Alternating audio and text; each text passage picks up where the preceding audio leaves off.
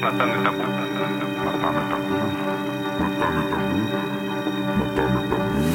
Я получил ключи от своей квартиры, на которую долго копил. На ремонт ушли все мои сбережения. Наделал последние штрихи там по квартире, прежде чем уже там перевозить вещи. Как раз анонсировали очень важное сообщение президента. Только три дня для того, чтобы собрать все свои вещи, укомплектовать всю свою жизнь, я принял решение ехать произошел момент, когда мы поняли, что это отношения на расстоянии. Нужно с этим либо согласиться, либо отказаться. Самый главный страх – потеря близости, то, что рядом будет физический человек, который станет ближе. Каждый день это выбор, каждый день мы выбираем друг друга с ним.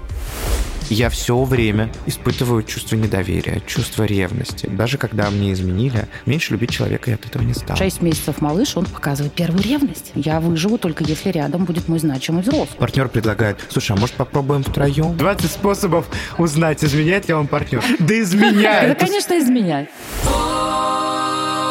what we are, what we need.